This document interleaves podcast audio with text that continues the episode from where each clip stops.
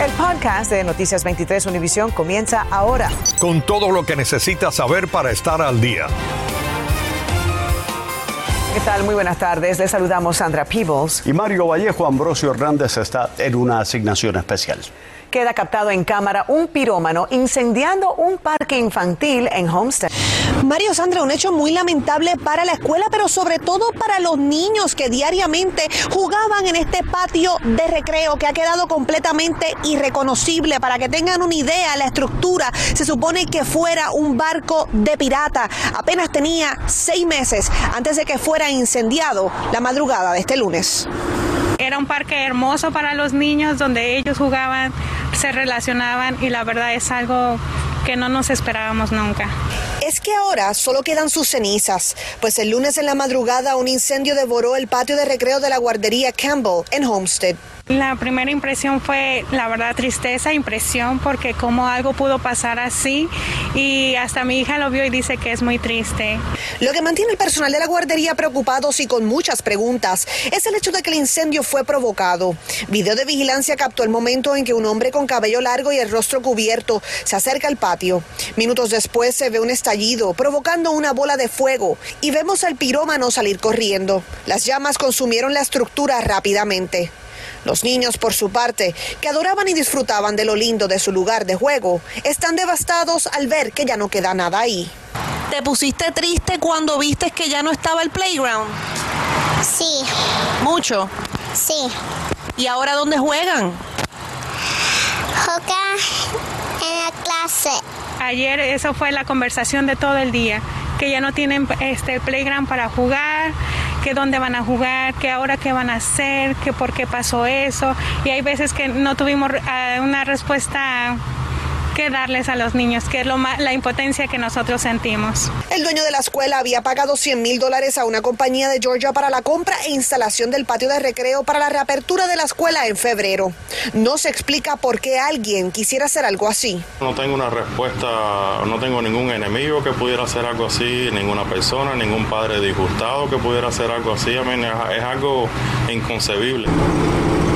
La policía de Homestead ha lanzado una investigación mientras que el dueño de la guardería dice que está ofreciendo una recompensa de 10 mil dólares por información en cuanto a este hombre para lograr su arresto. Informó desde Homestead Natalia Rodríguez, Noticias 23, Univisión.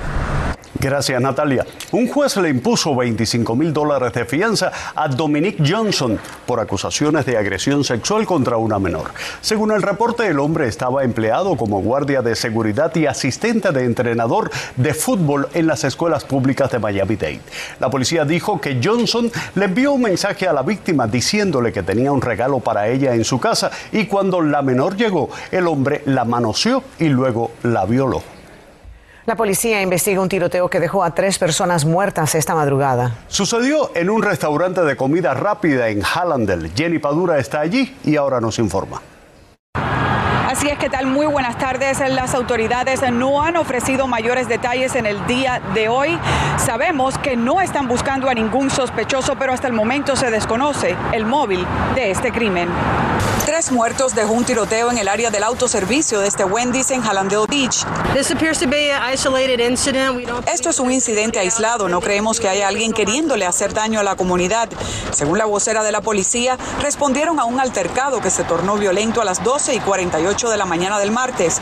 El restaurante estaba abierto. Empleados y clientes escucharon varios disparos. Cuando la policía llegó, encontró los cuerpos con heridas de bala y sin señales de vida. Hay muchos tiroteos quiera, yo sí.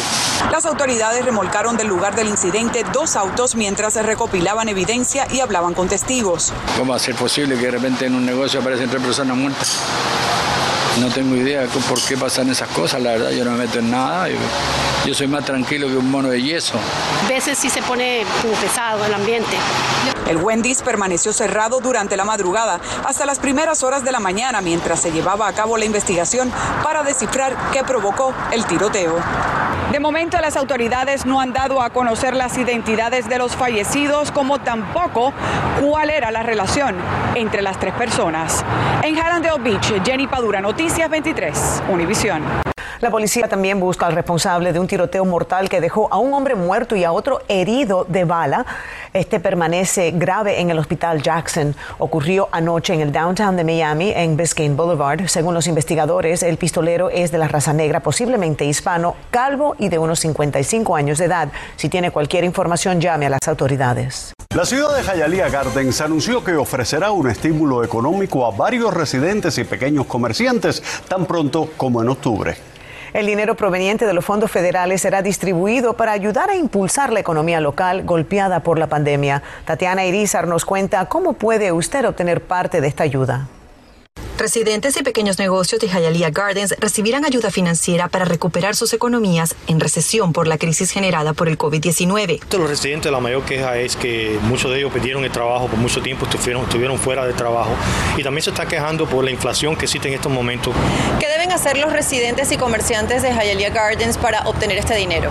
Eh, eh, los requerimientos para estas familias son que tengan ganancias individuales de 30 mil dólares o menos, ganancias de familia de 50 mil dólares o menos y por supuesto que vivan en la ciudad de Hialeah Gardens.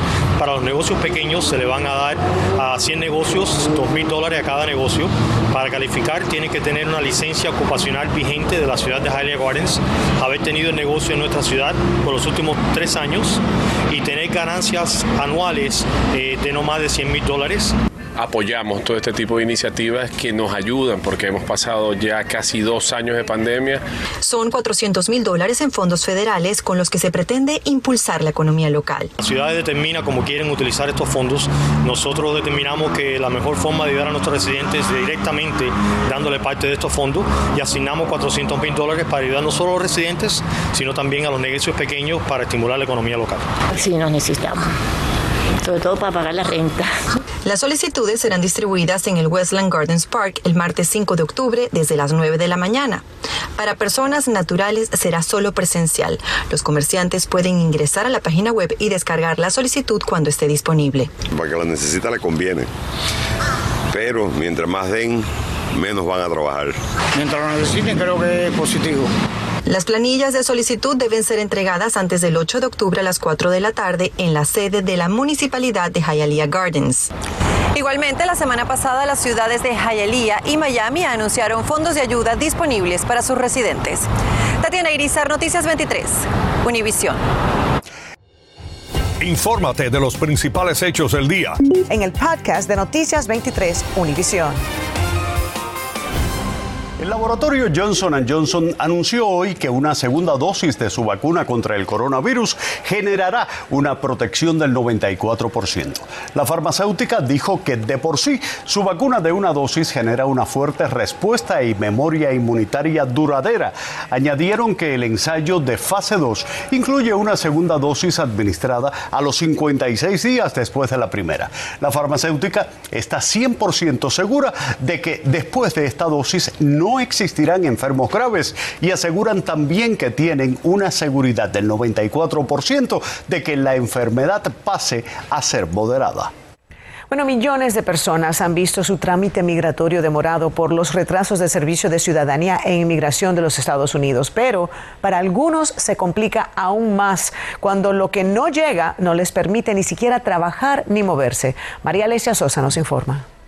Decenas de personas han reportado a Noticias 23 demoras en la llegada de sus permisos de trabajo. Yo solicité el permiso de trabajo en el lapso establecido y en respuesta y cercano a la fecha de vencimiento de la tarjeta de trabajo em, recibí una carta donde extienden esta tarjeta por 180 días más. Una carta que recibieron millones de personas, pero que no fue suficiente para muchos empleadores el Departamento de Recursos Humanos de la compañía donde yo trabajo me explicaron, me dijeron, bueno, no es una carta dirigida a ti, es muy abierta, entonces no podemos tomarlo como una extensión. Por lo que no pudieron mantenerle el empleo sino hasta que llegara el permiso. Esta em, situación la estamos viviendo todo mi grupo familiar, eh, que somos un núcleo en total de ocho personas, y tengo amigos en mi círculo también más cercano, y ya varios han perdido su, sus trabajos. Este abogado explica que es parte de los retrasos de la pandemia. Los retrasos en los permisos de trabajo han sido considerables, los días y los meses de espera para que las personas obtengan un permiso de trabajo. Pero luego de la prórroga de seis meses emitieron una nueva prórroga de vigencia por un año, por lo que si está en esa situación. Lo primero que tiene que hacer es hablar con el Departamento de Human Resources para que eh, Human Resources haga la verificación ante el Departamento de, de Trabajo de USCIS o de la ley que emite los permisos de trabajo.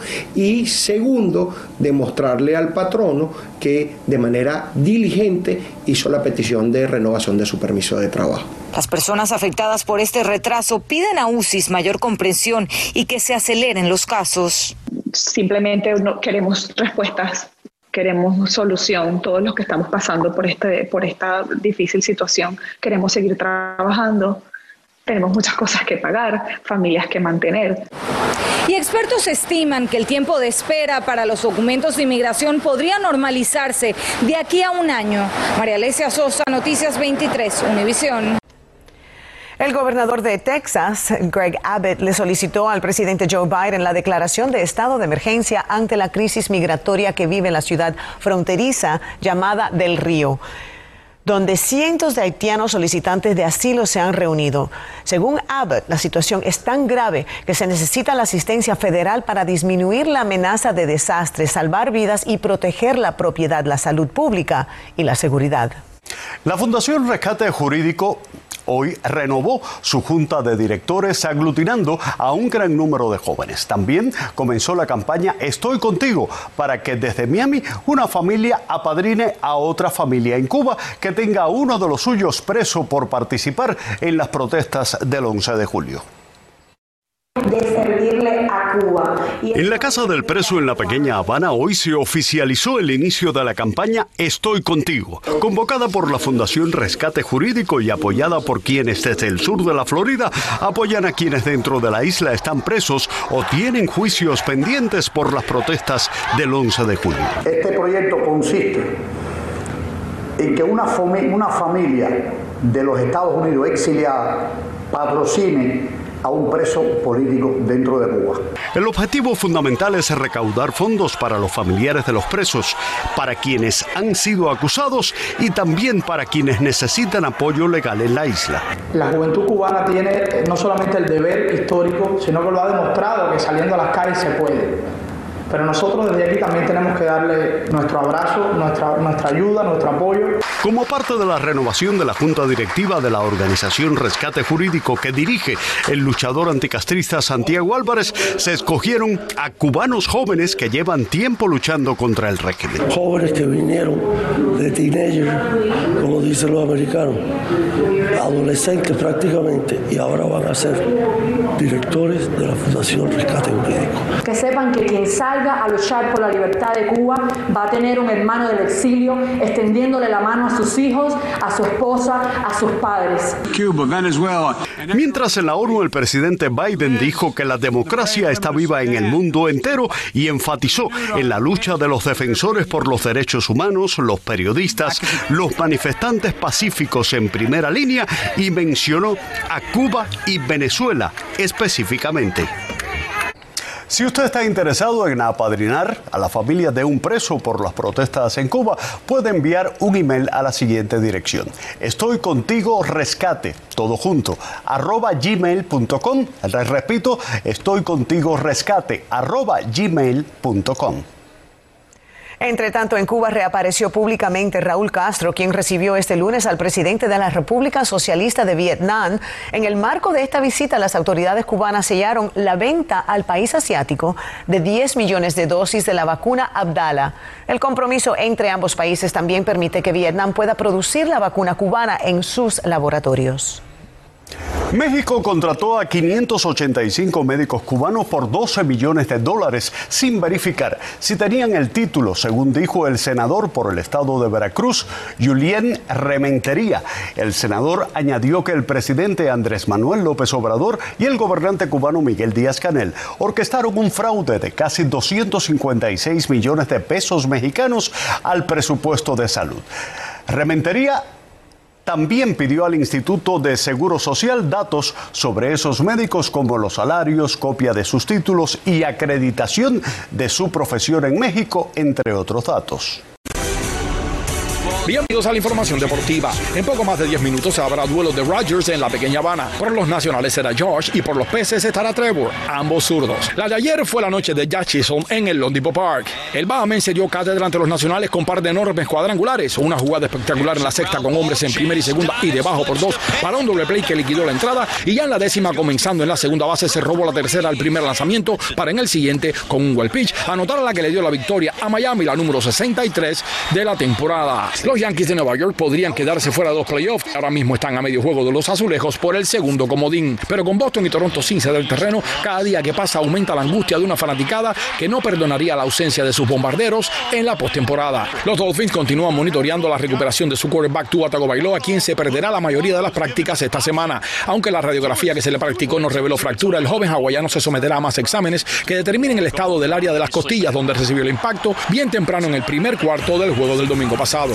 Ernesto Clavelo Deportes 23. Al menos una de las empresas líderes en envío de paquetería anunció que usted deberá pagar más por su servicio. Bueno, no solamente el costo de envío, sino también los arbolitos de Navidad. O sea que Navidad nos va a costar mucho más caro este año. Definitivamente, porque además todo ha subido y los regalos, incluyendo los regalos, nos va a costar muy caro. Pero si es para usted, no me importa. ¿Sabes qué? Hay que ser creativo y dar más cariño y no tantas cosas. ¿Qué les parece? Ah, y un regalito también de vez en cuando. Así Gracias, nos despedimos. buenas, buenas noches. Acabas de escuchar el podcast de Noticias 23 Univisión. Puedes descubrir lo mejor de los podcasts de Univision en la aplicación de Euforia o en univision.com diagonal podcasts.